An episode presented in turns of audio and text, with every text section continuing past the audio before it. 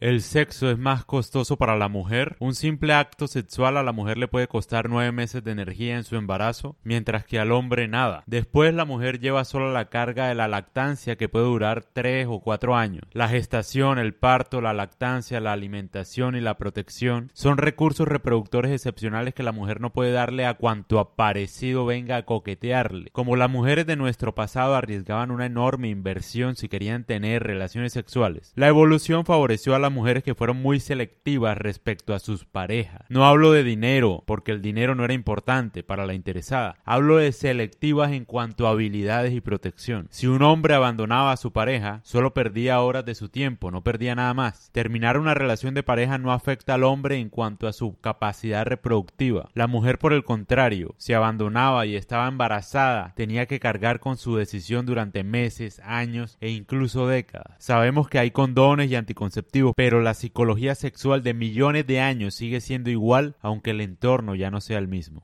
¿Qué quiero decir con este podcast? Según Corintias 1 y Sao Paulo 0. No, mentira. no, mentira, no. Ahora sí, volviéndonos serios.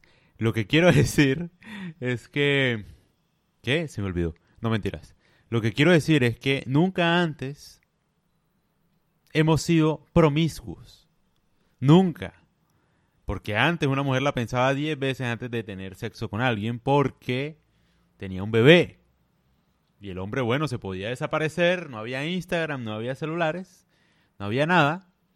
Y no volvía y la dejaba ella con el bebé, por ejemplo. Entonces, ¿qué pasa con lo que quiero decir? Que las mujeres dejaron de ser selectivas porque cayeron en un discurso falso del feminismo que empodera sexualmente a la mujer, pero simplemente para que sea un instrumento de los hombres, por conveniencia. Ahora el hombre tiene sexo con cualquiera y ya, y no asume ningún tipo de carga. Obviamente no tienen bebés, pero tampoco asumen la carga de tener a una mujer, porque biológicamente la mujer cuando tiene sexo, por años de evolución, como dije anteriormente, siempre piensa que con el que tiene sexo va a ser el posible padre de su hijo. Estoy hablando de biología, no es que lo piense conscientemente, pero el cuerpo, digamos, reacciona de tal manera que asume que si se mete un pene, pues obviamente asume que ese pene va a ser el próximo papá de un futuro hijo. El cuerpo biológicamente asume. Porque para ellas el, el sexo implicaba necesariamente el embarazo, porque no habían anticonceptivos. ¿Qué quiero decir? Que no tenían sexo con cualquiera. Entonces, ¿qué pasa? Que biológicamente y psicológicamente el cuerpo de una mujer cada vez que tiene sexo con un hombre, se prepara como para tener un hijo y para tener una relación duradera o estable con un hombre protector de ese hijo. Porque asume que la mujer está decidiendo bien. Al menos así fue hace millones de años. Y por más que exista el condón ahora y lo que tú quieras tomar ahora, eso no quiere decir que vayas a engañar años de evolución que están en tu ADN, ¿no? Entonces, ¿qué pasa? Que hoy en día las mujeres sufren el doble y por eso todas están depresivas, van a terapia, etcétera. Yo no conozco ninguna mujer que no vaya al psicólogo. Se volvió una pandemia, esa es la verdadera pandemia. ¿Qué pasa? Claro, el empoderamiento sexual, tal, tal, tal, no ve que es que la mujer no es igual al hombre y el costo reproductivo de una mujer es millones de años luz, mucho más doloroso que para un hombre, porque un hombre solo eyacula y ya, en cambio para ella queda un riesgo de nueve meses.